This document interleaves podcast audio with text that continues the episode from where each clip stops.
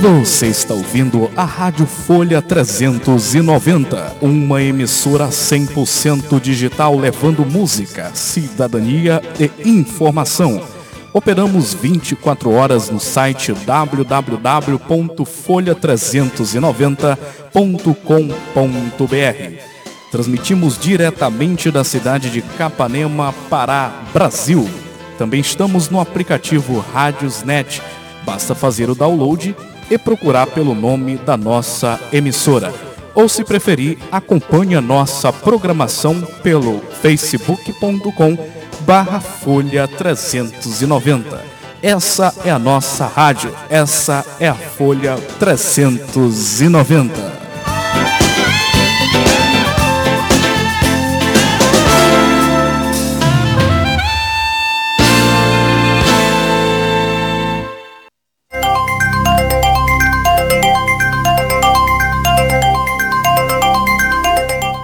Atenção emissoras, formação de rede.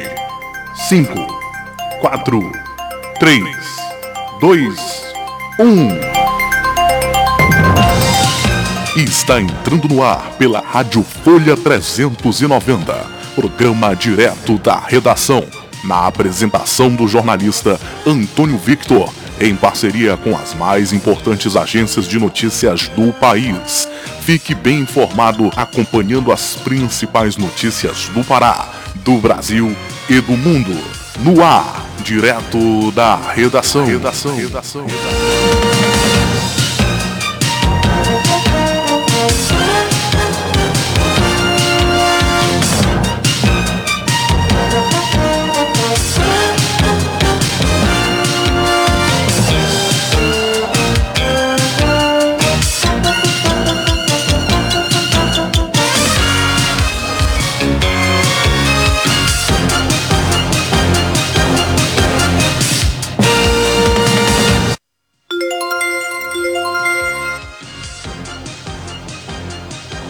Olá, está entrando no ar direto da redação aqui pela sua Rádio Folha 390, uma emissora 100% digital a serviço da cidadania e da informação.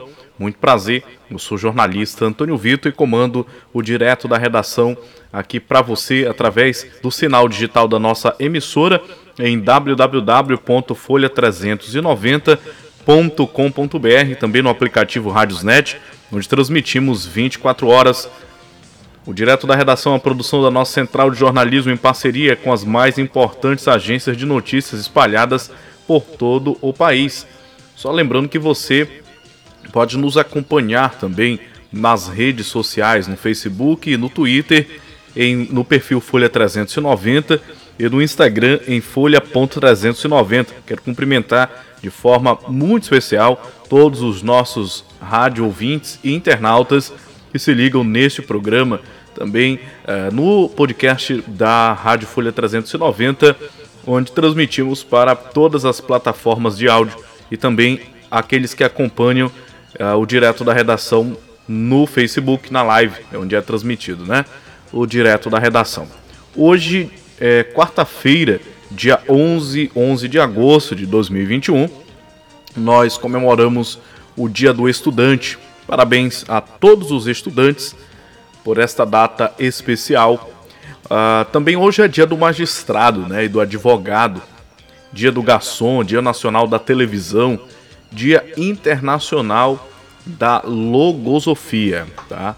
Então, parabéns a todas as pessoas que estão, todos os profissionais, né, que estão comemorando aí o seu dia. A logosofia, para quem não sabe, é uma doutrina ético-filosófica que foi fundado pelo pensador argentino González Pecoche em 1900 e 1963, que busca ensinar o homem a conquistar a sua autotransformação através da evolução consciente do pensamento, que assim se liberta de influências sugestivas. É uma área relativamente nova no campo da filosofia e que vem ganhando adeptos não apenas no Brasil, mas na América Latina e no mundo. Para quem não sabe, filósofo não é só aquela figura que fica teorizando sobre as coisas, né? Hoje já se fala bastante na filosofia clínica, na utilização da filosofia para o tratamento, né? é, de determinados problemas, principalmente aqueles vinculados à questão existencial. Né? Então, estamos conhecendo aos poucos outras aplicações, outros usos da filosofia. Estou falando isso porque hoje é Dia Internacional da Logosofia e gosto de esclarecer bem os nossos rádio internautas, sobre o significado né, das coisas. Eu penso que é muito importante para o engrandecimento cultural também daqueles que acompanham a nossa programação. Aniversariantes famosos na data de hoje, a modelo Adriane, Adriana de Oliveira, as atrizes Karina Barum, Daniela Pérez, que faleceu em 1992, né? Essa famosa aí, acho que era atriz, Daniela Pérez, aquela que parece que foi assassinada, né? Em 92. Quem é da época aí se deve se lembrar, né? Porque eu sou de 91, então em 92 eu tinha um ano de idade, né? Mas lembro de ter folheado alguma revista antiga que falava de um caso é, envolvendo essa moça, né? Que era atriz. Bom, não tenho muita certeza, mas penso que deve ser, deve ser isso aí. A atriz e comediante Tata Werneck também faz aniversário hoje, né? E o ator Jonatas Faro. Acontecimentos marcantes deste 11 de agosto, o imperador Pedro I sanciona a lei que cria as faculdades de Direito de São Paulo atual Faculdade de Direito da USP, e de Olinda, atual Faculdade de Direito da Universidade Federal de Pernambuco, no ano de 1827. Começa a construção do Aeroporto Internacional de São Paulo Guarulhos na década de 80.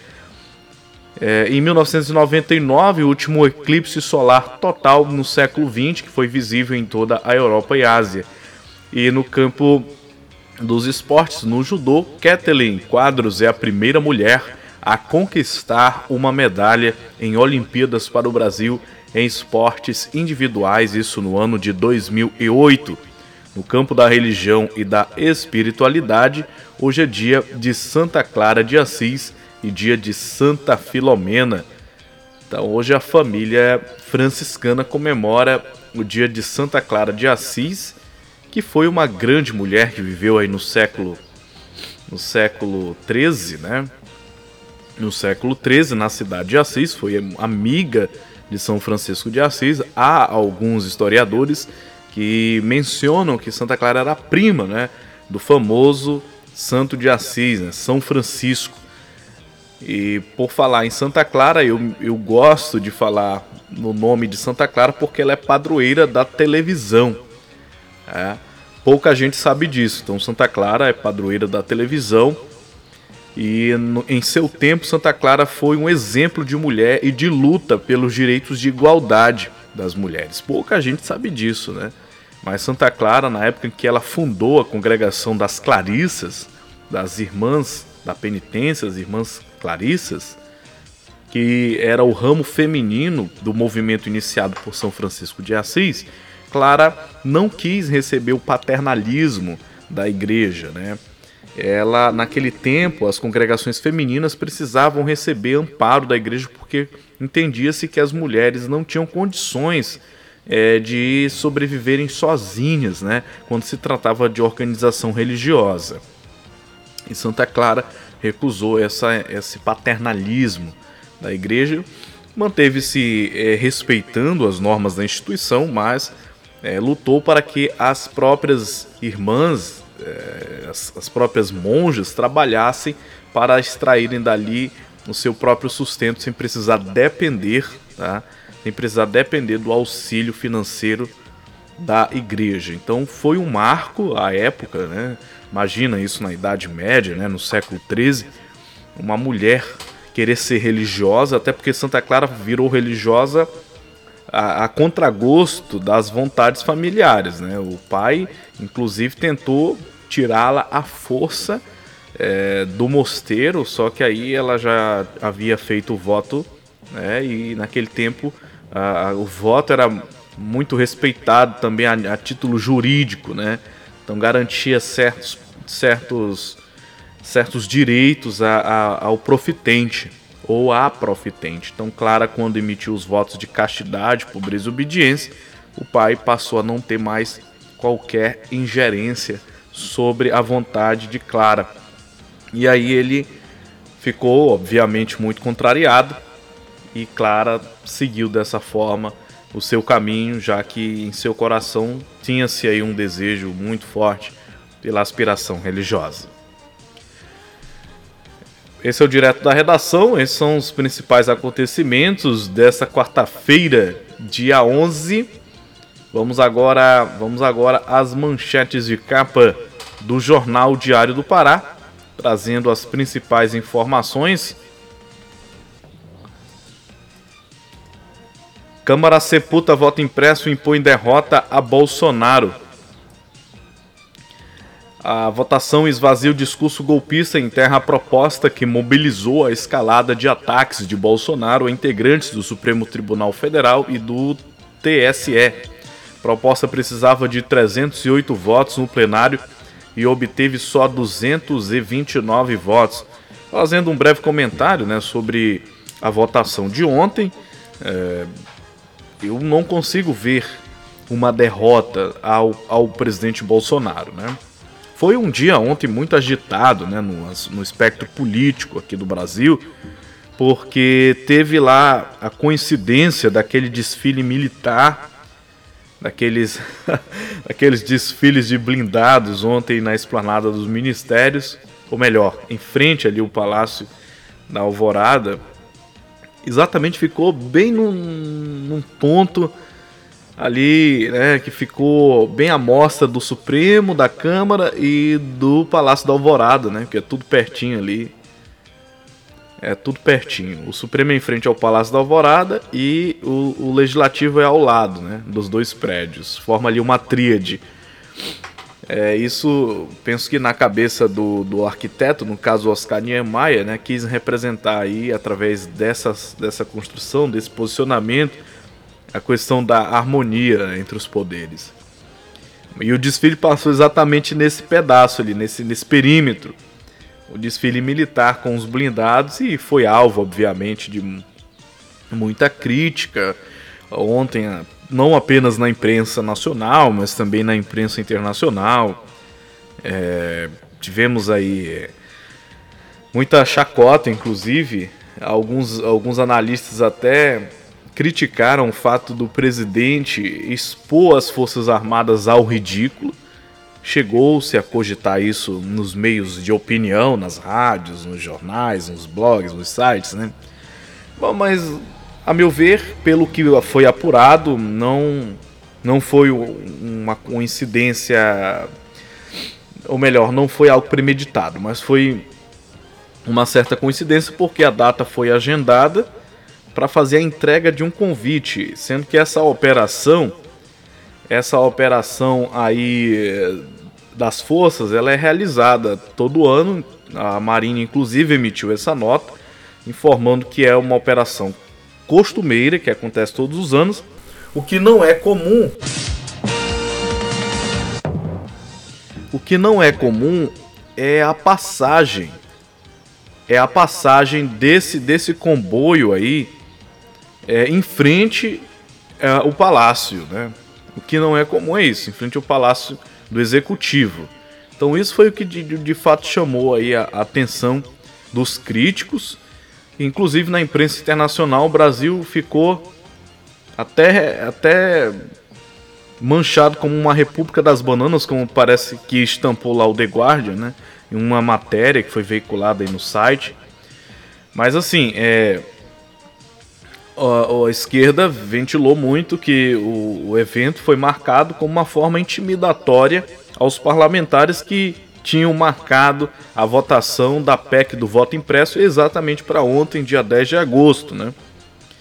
E aí é, os críticos de oposição ao governo foram muito enfáticos, né, em fazer é, essa narrativa, em tecer essa narrativa de que se tratava aí, portanto, de uma medida intimidatória por parte do governo Bolsonaro aos parlamentares, tá? como uma forma de dizer que se eles não aprovassem o voto impresso, ele iria agir fora das quatro linhas da Constituição, como é uma expressão é, é, bem corrente, né? quando se associa aí, o, quando se analisa o discurso do presidente. Bom, mas aí eu, eu vejo assim que eu tenho insistido muito nessa questão, nessa análise, para a gente tomar todo um cuidado com tudo quando a gente se, se refere à política. Estamos aí já no mês de agosto. É preciso a gente sempre contextualizar que tá todo mundo lutando aí para ganhar um espaço na, na opinião pública para poder ter algo que ter algo para falar, já que as eleições serão ano que vem, né, aqui no Brasil. E isso afeta desde o executivo até o legislativo. Então, o presidente está em campanha, o Congresso está em campanha e as forças começam a tensionar porque está todo mundo lutando ali pelo seu próprio interesse, na garantia dos seus próprios interesses. E aí, claro, no final quem perde é, obviamente, a população, né? É a população. É, vamos, vamos verificar. Por exemplo, daqui a pouquinho eu vou, eu vou trazer. Daqui a pouquinho eu vou trazer a, a, o comentário. O comentário do Alexandre Garcia. Ele, ele fez uma análise até interessante, o jornalista Alexandre Garcia. Ele fez um comentário até interessante sobre é, essa questão envolvendo toda essa confusão ontem em Brasília, né? Daqui a pouquinho eu vou comentar a frase aí do Alexandre Garcia. Mas é isso, é, não vejo que isso for uma medida intimidatória. É, o exército e as forças sempre existiram em todas as nações como uma forma de garantia da lei e da ordem. O Brasil tem o seu exército e, por sinal, tem como chefe supremo das Forças Armadas o presidente Jair Bolsonaro e é óbvio que dentro de uma operação dessa natureza, eles tenham entendido que, seja, que é, poderia haver esse, esse desfile e resolveram fazer. Claro que isso trouxe repercussões aí muito negativas, né? Dado que houve aí é, aquilo que eu concordo que uma espécie de exposição ao ridículo, né? Ao ridículo porque mostrou-se ali uns veículos bem sucateados, muita fumaça, muita coisa assim, né? Mas a esquerda insiste em ressuscitar esse fantasma de 64, né, de ditadura, dessas coisas, e tentam atribuir ao presidente Bolsonaro aí várias, várias, vários personagens, né? Já tentaram enquadrar ele como genocida. Quando ele foi candidato, tentaram enquadrar ele como homofóbico, como nazista, neonazista, né? E aí agora, como parece que caducaram, todos, todos os, os, todas as fantasias caducaram, eles criaram a, a, outra agora, né? Que é o do golpista, né? Do caudilista. Enfim, são narrativas, né? A política no Brasil, ela sobrevive de narrativas. Porque se você for fazer uma análise acerca de, de de resultado mesmo, a política brasileira, os políticos aqui dão pouco resultado para a nação, para a sociedade, pouquíssimo resultado. Eles vivem mesmo é de narrativa, estufam, peito, adoram, né, subir na tribuna para falar bobagem, para ficar ali fazendo aquelas ilações. Isso acontece de ambos os lados. Então, o Alexandre Garcia, o grande jornalista Alexandre Garcia, tem uma grande admiração pelo Alexandre ele se pronunciou assim no seu Twitter, dizendo, com, abro aspas, com esse resultado de 229 a 218, sem alcançar 308, que era o necessário para aprovar a PEC do voto impresso, pode-se parafrasear o então presidente, quem ganhou, perdeu. A então presidente, referindo-se a Dilma, né? Quem ganhou, perdeu, e quem perdeu, não ganhou. Todo mundo perdeu. É uma frase que ficou aí é, é, marcado, né? Que a Dilma, em um de seus discursos, emitiu essa, essa frase aí. E aí prossegue o Alexandre Garcia. Inclusive, candidatos eleitores que perdem a oportunidade de ter uma garantia adicional para o voto digital. Fecho aspas para o jornalista Alexandre Garcia. Bom, eu também não vejo não vejo nenhum óbice para a questão do voto impresso. Claro que o Bolsonaro está fazendo campanha, né? a gente sabe que ele está em campanha. Isso é, é, é público e notório. Mas é, é, acrescentar dispositivos que visem aumentar ou reforçar o sistema de segurança e transparência do, do sistema eleitoral brasileiro, não é nada demais. Não entendo por que essa confusão toda, porque na verdade tudo agora é politizado, né? E quando entra no campo da política, ingressa-se, portanto, no, no âmbito do, do discurso, da narrativa, e perde-se a objetividade com que se analisam os fatos. E eu concordo com o Alexandre quando ele diz que perde todos. Perde a sociedade, principalmente a sociedade, que, enganada, ludibriada com determinadas narrativas, acabam aí é, comprando esses discursos tecidos, esses discursos prontos, é, amplamente divulgados na grande mídia e pelos políticos que têm aí seus interesses, e a população acaba ficando dividida e obviamente que o Brasil está aí cada vez mais polarizado. E ao invés de termos superado isso que aconteceu, esse fenômeno que ocorreu em 2018, nós estamos nos aprofundando nessa, nessa questão da polarização e deve se acentuar em 2020. Tenho uma fala de uma representante da OAB que tenta criar dispositivos para cercear a liberdade de utilização das redes sociais em ano eleitoral. Depois eu vou ressuscitar essa, essa questão. Isso foi, ela falou numa comissão na Câmara dos Deputados. É, eu lembro muito bem de ter dado essa notícia no microfone aqui da emissora e vou buscar novamente essa informação para produzir uma matéria esclarecendo o que, que essa senhora deseja criar no Brasil. É, então sabem que, como na eleição passada o atual presidente foi eleito por conta das vantagens que ele obteve na comunicação pelas redes sociais, agora querem cercear o espaço, cercear o espaço para tentar prejudicá-lo, para tentar né, barrá-lo. Só que o problema que eu estou colocando aqui não é não é apenas o que vão fazer com ele, é o que vai impactar todos os demais candidatos que utilizam as redes sociais. Hoje as redes sociais é um espaço extremamente importante para a questão democrática. Ontem, por exemplo, enquanto os deputados votavam lá ah, o voto impresso, lá na Câmara, a PEC, né? A população estava se manifestando nas redes sociais. O Twitter, principalmente, é um meio muito utilizado é, para a população fazer a sua manifestação, tanto a favor quanto contra. Eu, eu costumo até associar o Twitter à nova Ágora do século XXI. A Ágora na Grécia Antiga era aquele espaço onde as pessoas debatiam sobre os rumos da cidadania, debatiam sobre, debatiam sobre política. Então, hoje as redes sociais são uma verdadeira ágora. a, a, nova, a praça agora, é, a praça pública ganhou uma nova conotação hoje a, com a questão das redes sociais, né, do Twitter, as hashtags, né, é, aqueles top trends, tudo aquilo é, impacta, obviamente, aqueles que estão lá no, no Congresso, considerando que o Brasil é um país continental. É muito importante, gente. Então, eu sou uma pessoa que continuarei a lutar contra qualquer iniciativa que vise cercear ou diminuir a utilização das redes sociais para a, a emissão do livre pensamento. Tá? Sou contra é, penso que esses problemas envolvendo a fake news se resolvem com educação, tá? Se resolvem com educação.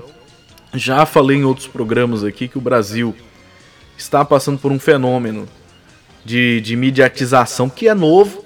Nós não tínhamos todos esses aparatos. Imagina hoje. Né? Hoje eu consigo falar com você, você que está aí do outro lado, através dos meios digitais e consigo hoje chegar a você que está em, em lugares bem distantes do local onde eu estou. Tá? Coisa que se fosse no passado não conseguiria. Tá? Porque imagina o rádio na frequência de AM, de FM ou de ondas curtas, não alcança todos. Com a rapidez e a magnitude que hoje nós temos com as mídias digitais. Então, as mídias digitais é instrumento democrático é um espaço, tá? Um espaço muito importante para as pessoas expressarem suas opiniões, se informarem, inclusive, já que hoje todos os jornais, emissoras que trabalham com o jornalismo no país e, e fora do Brasil estão nas redes sociais e as informações circulam com uma velocidade surpreendente. Então esse é o cenário que está se desenhando para 2000, 2022, tá? E claro, a Câmara sepultou o voto impresso, mas eu não consigo ver isso como uma derrota a Bolsonaro, porque ele teve muito voto na Câmara. Né? Então ele tem uma força ainda muito grande na Câmara Federal. E ainda que queiram tentar desqualificá-lo, o presidente segue muito forte ainda, né? Então se a, se a oposição deseja de fato conquistar um espaço junto à opinião pública, precisa adotar outras estratégias, porque essa estratégia do tapetão que eles adotam todos os anos eleitorais é, não cola mais não, tá? A população está muito atenta e penso que isso vai reverberar de forma muito negativa nos partidos de oposição. Tá? Então, se de fato a onda bolsonarista ganhar força no ano que vem, como ganhou em 2018, tá? É, é, os partidos de esquerda devem colher dentro do, do Congresso. Não? Bolsonaro foi eleito no passado com, com, com poucos representantes no Congresso. Então ele precisa estar barganhando continuamente para poder con conseguir governar. Né? O fato esse que eu penso que não se repetirá em 2022. Ele tende a, a fazer maioria no Congresso e reverter esse quadro, considerando que os partidos de esquerda tiveram um péssimo desempenho nas eleições municipais. Foi um termômetro. Foi um termômetro e um recado. Então a população está muito atenta. Essas pautas de esquerda hoje já não conseguem mais conquistar a maioria do eleitorado. Estão dando Lula como vitorioso já, a, a grande mídia, né? Muito interessada na questão da eleição do Lula, já dá ele como presidente. Inclusive teve uma teve uma reportagem de que Lula recebeu o presidente de Portugal, então já dão ele como se fosse um, um presidente, né? Presidente paralelo do país. Então são representações, gente, simbólicas que para quem é, é, jornalista político, cobre a política, como eu faço isso há mais de 10 anos, né? É muito nefasto para o equilíbrio democrático do país. É, Bolsonaro foi eleito, foi eleito pelos votos. A gente pode não gostar dele, ele pode ser um péssimo presidente, mas foi eleito pela democracia. E agora nós teremos a chance em 2022 de fazer a, a devida correção, né? Se a população, em sua maioria, julgar que precisa fazer essa correção, é a democracia que escolhe. Agora, viver de fantasmas e, e viver de, de, de, de, saudosismo com o governo do presidente Lula e do PT, que deixou um rastro nefasto no Brasil, tá? isso aí é, é completamente, completamente aberrante. Né? É isso. Seguindo aqui com as manchetes de capa do Jornal Diário do Pará, olha aqui a informação do desfile, né? Desfile fora de época é detonado. Ato militar promovido pelo presidente da República, Jair Bolsonaro, na Praça dos Três Poderes, provocou reação de parlamentares que viram tentativa de intimidação e ataque à democracia. Bom, já, já falei, né? Que, que o desfile foi um fiasco, eu concordo. Agora, de que isso foi um ato de intimidatório de ataque à democracia não consigo ver, até porque na Constituição Federal é muito clara sobre a questão das Forças Armadas, né? Existe muita clareza ali. Belém volta a vacinar só amanhã com a segunda dose, no caso amanhã dia 12 de agosto. Tem 130 oportunidades de estágio no Pará. Se você quiser saber quais são as oportunidades é, que estão abertas, acesse lá o site do Jornal Diário do Pará, se você obviamente é daqui do Pará, né? Iniciativa em Belém busca doações para dar às crianças e jovens condições de praticar o esporte que bombou nas Olimpíadas, o skate, né? Inclusive tem, tem informações de que a venda de skate triplicou no país depois da fadinha do skate que ganhou a prata lá no, lá no Japão. Pará em alerta, dengue avança e chega a 1,8 mil casos. O número de registros superou a quantidade de casos confirmados em todo o ano de 2020. Essas são as principais manchetes de capa do jornal Diário do Pará. Ó, só para fazer um acréscimo. Valor do novo Bolsa Família é insuficiente. A se confirmar o valor de R$ 283,50 centavos, benefício não paga alimentação básica das famílias. Bom, o Bolsonaro quer fazer o aumento aí do Bolsa Família. Isso também é um outro, um outro ponto de muita polêmica, porque ele quer é, postergar o pagamento de precatórios. Para quem não sabe, pagamento de, de precatórios, em, em síntese, né? Seria basicamente aquelas indenizações de causas que a União perde na justiça e precisa pagar. E geralmente é, é, é processo que as pessoas movem contra a União por alguma, por, por alguma violação de direito, descumprimento né, de normas, enfim. E é muito triste saber que está havendo essa manobra para poder dar esse dinheiro como aumento do Bolsa Família. Eu vejo como uma medida eleitoreira, populista, tá? Já no apagar das luzes, porque já estamos em agosto. O que, que tem-se para mostrar para a população em 2022 sobre isso, né? Isso era para ter sido feito muito antes e de uma forma mais bem pensada. Claro, tivemos aí a pandemia, uma série de atropelos, né? Mas enfim, acho que não é o momento e a forma como se quer fazer é, é, é, é, sem lógica, tá? Porque querem atrasar os precatórios, os precatórios têm que serem pagos. São direitos das pessoas adquiridos na justiça contra a União. Então postergar isso é fazer pedalada fiscal. E fato que levou Dilma ao impeachment. Então, às vésperas da eleição, o governo é, desesperado aí tenta fazer populismo e às pressas, né, de forma mal feita. A Câmara vai ter que decidir esse imbróglio e claro, os deputados estarão aí numa encruzilhada, porque quando se trata de Bolsa Família, aí já viu né, o tamanho do problema com, com relação à opinião pública. Mas terão que decidir. E o Bolsonaro colocou essa bomba aí no colo dos parlamentares. Vamos ver aí o resultado. É isso, seu direto da redação. Vamos à previsão do tempo para hoje, quarta-feira. Vamos acionar aqui o repórter Dilson Santa Fé que traz aí mais detalhes sobre a previsão do tempo para todo o país.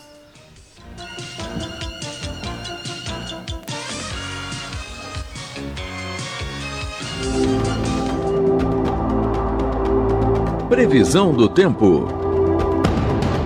Região Centro-Oeste. A cidade de Goiânia, capital de Goiás, fica nesta quarta-feira com névoa seca e temperatura marcando entre 17 e 31 graus. A umidade relativa do ar é de 20 a 70%. O município de Nova Bandeirantes, no Mato Grosso, comemora aniversário com poucas nuvens e névoa seca. A temperatura oscila entre 23 e 39 graus e a umidade relativa do ar fica entre 10 a 55%.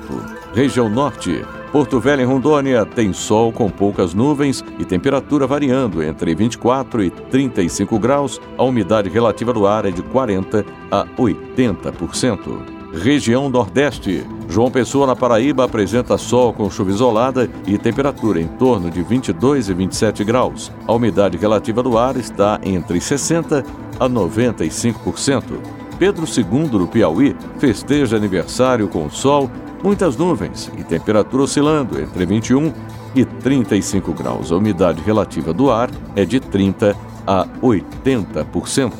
Região Sul. Porto Alegre, capital do Rio Grande do Sul. Tem sol com poucas nuvens e muito frio, com temperatura marcando mínima de 10 e máxima de 14 graus. A umidade relativa do ar varia entre 50 a 90%. O município de Nova Prata, no Rio Grande do Sul, está aniversariando com frio intenso. A temperatura fica em torno de 5 e 12 graus e a umidade relativa do ar oscila entre 50 a 90%. Região Sudeste, Vitória, no Espírito Santo, tem nesta quarta-feira sol com poucas nuvens e temperatura em torno de 18 e 28 graus. A umidade relativa do ar oscila entre 40 a 90%. Pereira Barreto, em São Paulo, faz aniversário nessa data, com poucas nuvens, névoa seca e temperatura variando entre 18 e 33 graus. A umidade relativa do ar é de 20 a 60%. Com informações do IMET, Instituto Nacional de Meteorologia, da Rede Nacional de Rádio em Brasília, Gilson Santa Fé. Previsão do tempo na Rede Nacional de Rádio. Direto da redação. redação. redação. Bem, essa foi a participação aí do repórter Gilson Santa Fé trazendo a previsão do tempo para todo o país. Vamos ver a previsão, vamos conferir a previsão do tempo na cidade de Capanema, Hoje, dia 11, Hoje, dia 11 de agosto, a fonte é o Centro de Previsão do Tempo e Estudos Climáticos, Instituto Nacional de Pesquisas Espaciais. A probabilidade de chuva, agora num período da tarde, é de 76%, e, a, e no período da noite de 5%, a mínima é de 23 graus e a máxima de 34 graus aqui no município de Capanema, nordeste do estado do Pará. Vamos girar com o nosso time de repórteres espalhados pelo Brasil.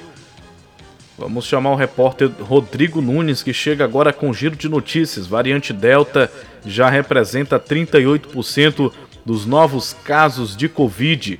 Linha aberta para você, Rodrigo Nunes.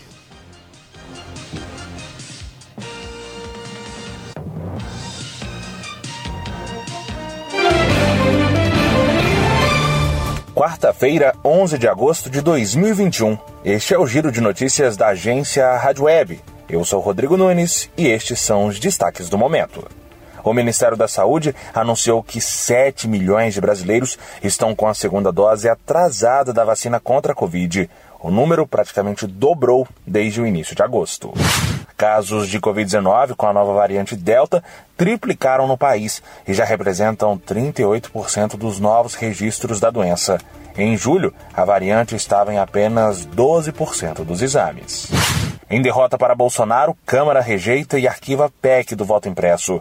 Texto precisava de 308 votos no plenário, mas só alcançou 229.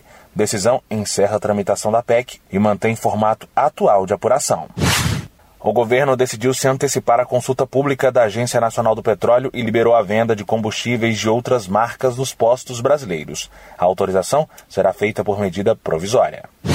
O Senado aprovou o texto base do projeto que revoga a Lei de Segurança Nacional. Ela foi editada em 1983, durante a ditadura militar. A votação desta terça foi simbólica. Rock in Rio anuncia Demi Lovato e Justin Bieber para a edição de 2022. As apresentações serão no dia do pop e estão programadas para o dia 4 de setembro. Lionel Messi é apresentado no PSG e admite que Neymar, Di Maria e os outros jogadores argentinos do elenco fizeram muito para que ele escolhesse o clube. Craque diz que está feliz por dividir o vestiário com craques como o brasileiro e Mbappé. Libertadores da América, Flamengo e Atlético Mineiro entram em campo pelo jogo de ida das quartas de final da competição. A equipe carioca vai ao Paraguai enfrentar o Olímpia e o Galo vai à Argentina para jogar contra o River Plate. Ponto final. Confira as atualizações do Giro de Notícias da agência Rádio Web ao longo do dia. Rádio Folha 390, uma emissora 100% digital. Quer ouvir nossa rádio em seu celular ou tablet em qualquer lugar? Então baixe agora o aplicativo Rádiosnet. São milhares de emissoras do mundo todo e você vai ouvir de graça. Muita música, notícias e esportes. O aplicativo Rádiosnet está disponível para seu smartphone Android ou iOS no site radiosnet.com. O mundo inteiro está voltado para a vacinação contra a Covid-19. Mas é importante lembrar que a gente precisa de proteção para outras doenças também. Fique de olho no calendário de vacinação e procure uma unidade de saúde para atualizar o cartão. Muita gente não sabe, mas os adultos também precisam ser imunizados. Vacina boa é vacina no braço. Uma parceria Rádio Senado. Rádio Senado e Rádio Folha 390 de Capanema o Poder Legislativo perto de você. Você sabia que a nossa emissora é conveniada à Rádio Senado? Com essa parceria, você ouve as notícias do Senado Federal, programas culturais, séries especiais, enfim. O que é produzido pela equipe da Rádio Senado em Brasília também aparece aqui, para você ficar sempre atualizado e bem informado. Rádio Folha 390 de Capanema e Rádio Senado. Parceiras em favor da cidadania.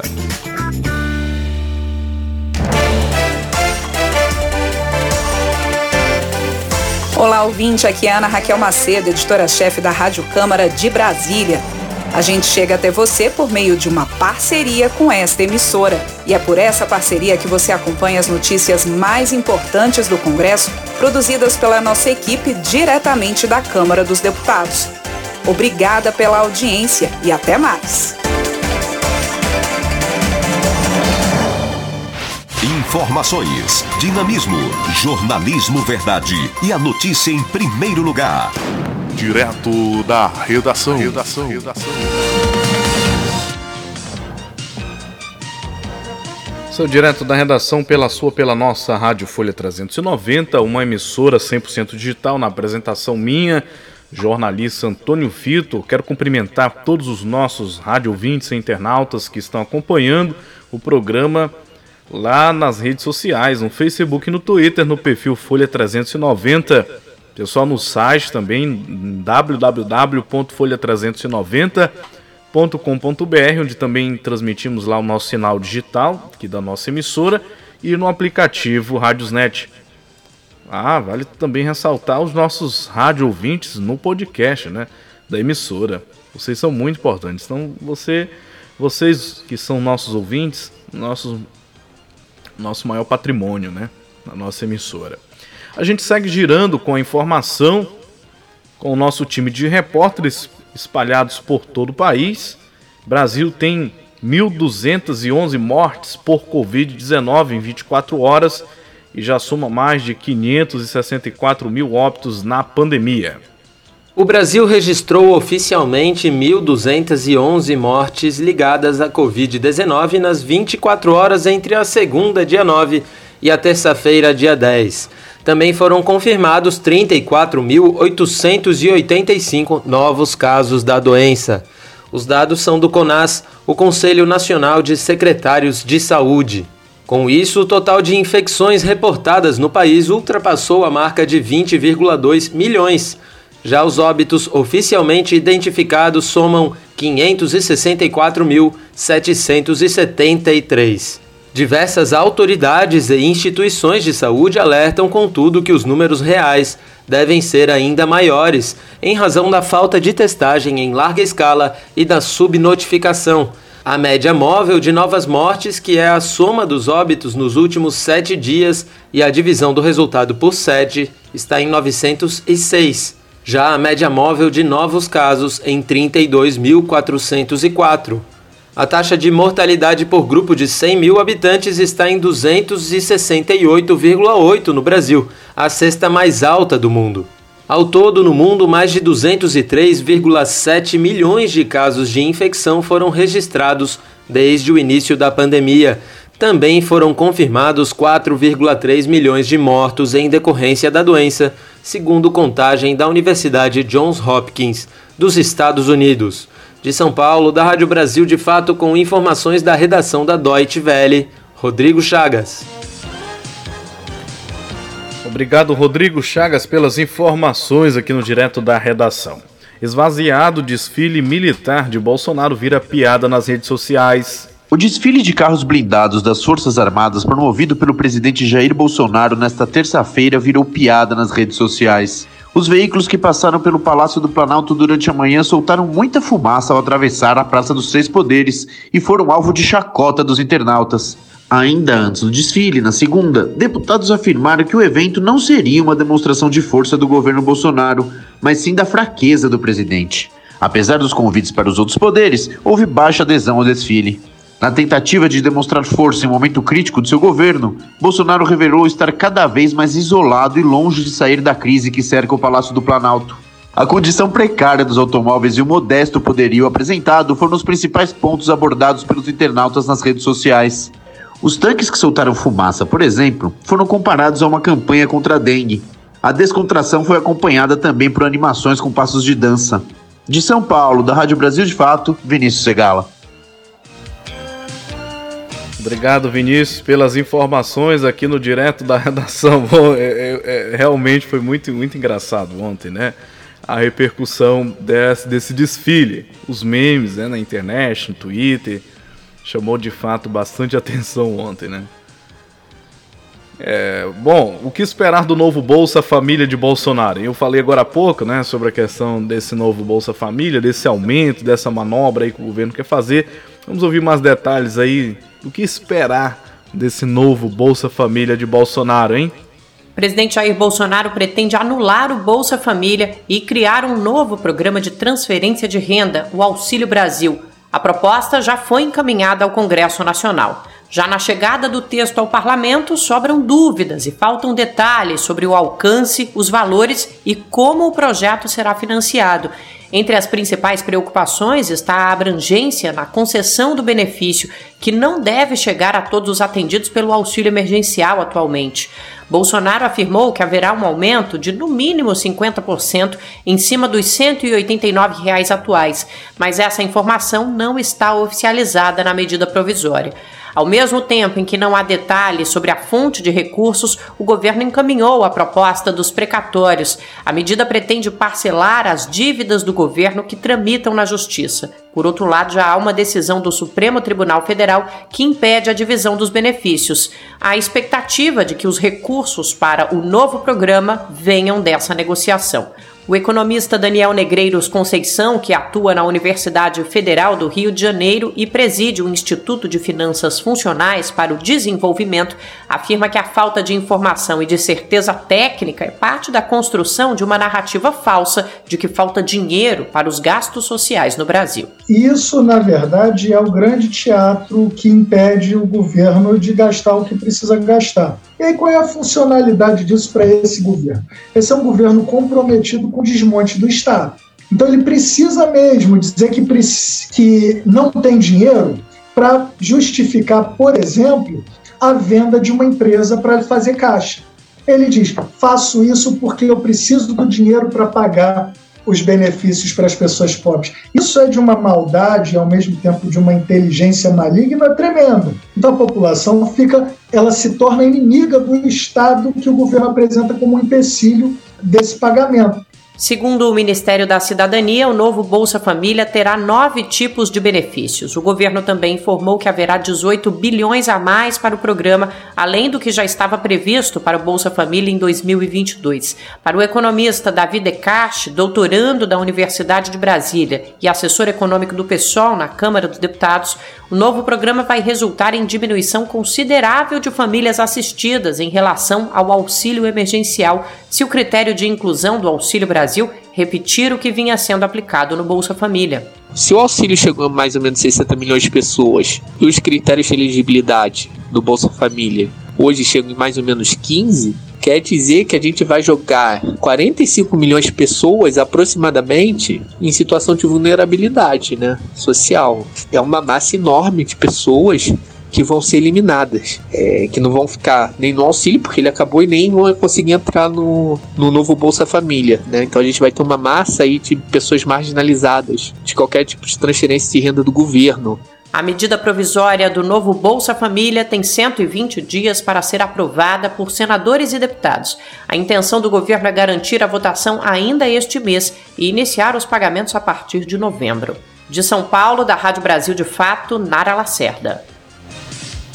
Obrigado, Nara Lacerda, pelas informações aqui no direto da redação. Vamos a Brasília. Presidente da CPI repudia evento com tanques militares na esplanada dos ministérios. O senador Omar Aziz repudiou esse desfile, né, ocorrido ontem, na terça-feira, na esplanada. Aziz afirmou que o evento é uma demonstração de fraqueza do presidente Jair Bolsonaro. Quem traz mais detalhes é o repórter Rodrigo Rezende. Linha aberta para você. O presidente da CPI da pandemia, Omar Aziz, repudiou a realização de um desfile de tanques ocorrido na esplanada dos ministérios e com a presença do presidente Jair Bolsonaro. Aziz lembrou que o evento acontece no mesmo dia da votação da PEC do voto impresso na Câmara dos Deputados. Para o senador do PSD do Amazonas, o evento demonstra, na verdade, a fraqueza do presidente Jair Bolsonaro. Bolsonaro imagina com isso estar mostrando força, mas na verdade está evidenciando, evidenciando toda a fraqueza de um presidente, acuado pelas investigações de corrupção, inclusive desta CPI, e pela incompetência administrativa que provoca mortes, fome e desemprego em meio a uma pandemia sem controle. O presidente cria uma encenação, uma coreografia para mostrar que tem o controle das Forças Armadas e pode fazer o que quiser com o país é um absurdo inaceitável. Não é um teatro sem consequências, mas um ataque frontal à democracia que precisa ser repudiado. Aziz foi apoiado por outros senadores membros da CPI. O líder do governo no Senado, Fernando Bezerra Coelho, do MDB de Pernambuco, afirmou que defende o papel do Congresso Nacional e é contra qualquer tipo de radicalização. Eduardo Girão, do Podemos do Ceará, afirmou que o evento deveria ter sido cancelado. Da Rádio Senado, Rodrigo Rezende. Obrigado, Rodrigo Rezende, pelas informações aqui no Direto da Redação. E a gente segue em Brasília. Câmara rejeita a PEC do voto impresso e Lira pede respeito ao resultado do plenário. Quem está na ponta da linha para trazer mais detalhes é o repórter Antônio Vital, da Rádio Câmara. Linha aberta para você, Antônio Vital, aqui no Direto da Redação. O plenário da Câmara rejeitou a PEC do voto impresso a proposta de emenda à Constituição que previa o registro dos votos em papel dentro das urnas das eleições do ano que vem, como maneira de permitir eventual recontagem manual. A proposta teve 229 votos favoráveis e 218 contrários, e apesar de ter obtido mais votos sim que não, foi mandada ao arquivo que precisava de 308 votos a favor para ser aprovada e mudar a Constituição. Nas últimas semanas, o voto impresso foi objeto de polêmica por ter sido considerado uma condição para as eleições do ano que vem pelo presidente Jair Bolsonaro. A PEC chegou a ser rejeitada pela comissão especial que analisava o assunto.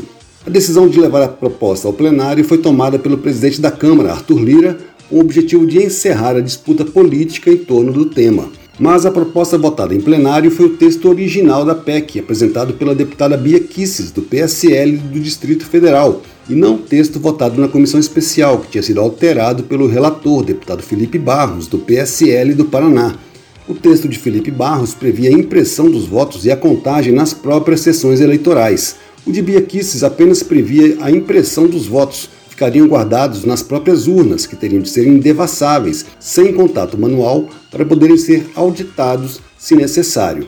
Bia Kicis propôs uma emenda à Constituição com o argumento de que a Justiça Eleitoral poderia barrar a proposta. Ela justificou a necessidade do voto físico, em papel. Quando a gente imprime o voto, o eleitor é capaz de ver com seus próprios olhos. E é nisso que ele acredita, nos seus olhos, e não num software que está cercado pelo segredo da urna. Ninguém consegue enxergar dentro do software.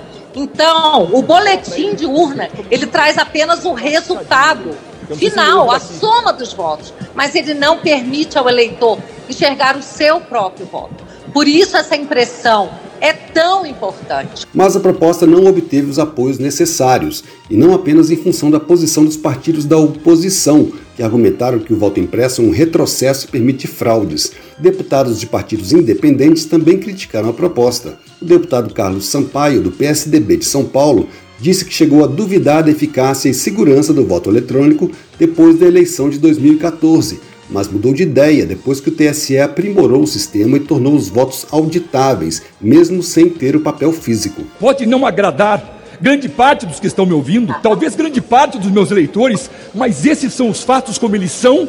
E quando eu disse que o TSE tinha em 2015 urnas não auditáveis, eu disse com embasamento técnico e científico, com base em perícias. E se hoje venho aqui dizer que este voto é auditável e ele é aferível, é porque tenho a mesma resolução, essa de 2019, a respaldar o que eu estou dizendo. A votação foi marcada por muita discussão e críticas da oposição, principalmente depois que a esplanada dos ministérios foi palco de um desfile de carros blindados das Forças Armadas, que foi interpretado por muitos deputados como uma tentativa de intimidação do Congresso Nacional.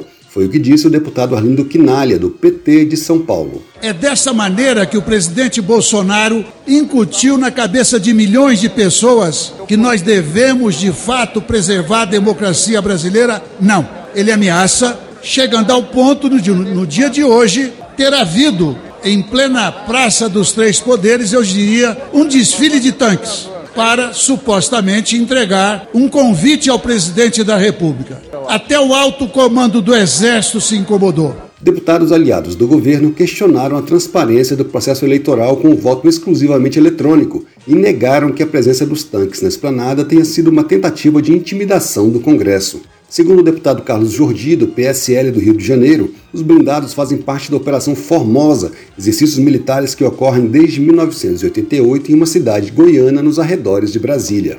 E mais uma mentira que foi trazida também aqui pela oposição, dizendo que hoje o desfile que ocorreu para a Operação Formosa foi feita para pressionar e chantagear deputados, como falou aqui um deputado do PT. Essa operação ocorre desde 1988. Para que tanto me medo dos militares? Para que tanto medo dos militares? Depois de proclamar o resultado da votação com a rejeição da proposta, o presidente da Câmara, Arthur Lira, disse que o assunto estava encerrado na casa. Lira pediu que Legislativo, Executivo e Judiciário tratem do assunto com parcimônia diz que não há vencidos nem vencedores e que acredita que o resultado será respeitado pelo presidente Jair Bolsonaro. Nossa obrigação agora é sentarmos todos à mesa, sem vencidos nem vencedores, cumprindo cada um seu papel constitucional, com autocontenção dos poderes e esse assunto possa ser tratado com mais parcimônia e com menos polarização. Nesse momento, nossa mensagem de de saber reconhecer os resultados, quando eles são favoráveis e quando eles são contrários à da democracia. Eu não acredito que haja outro comportamento por parte do presidente Bolsonaro. Ele disse que respeitaria, e eu acredito, o resultado do plenário da Câmara dos Deputados. O presidente da Câmara anunciou que vai procurar o presidente do Senado, Rodrigo Pacheco, e do TSE, Luiz Roberto Barroso, para discutir maneiras de aumentar a transparência e esclarecer dúvidas da população sobre o sistema de votação eletrônico. Da Rádio Câmara de Brasília, Antônio Vital. Direto da redação. redação. redação.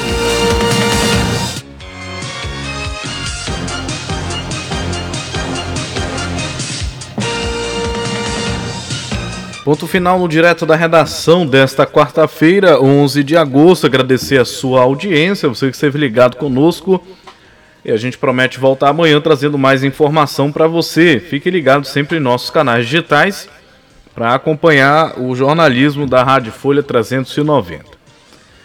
Agradecer de forma muito especial também os ouvintes do podcast e pessoal que acompanhou a live uh, no Facebook. Tchau, tchau.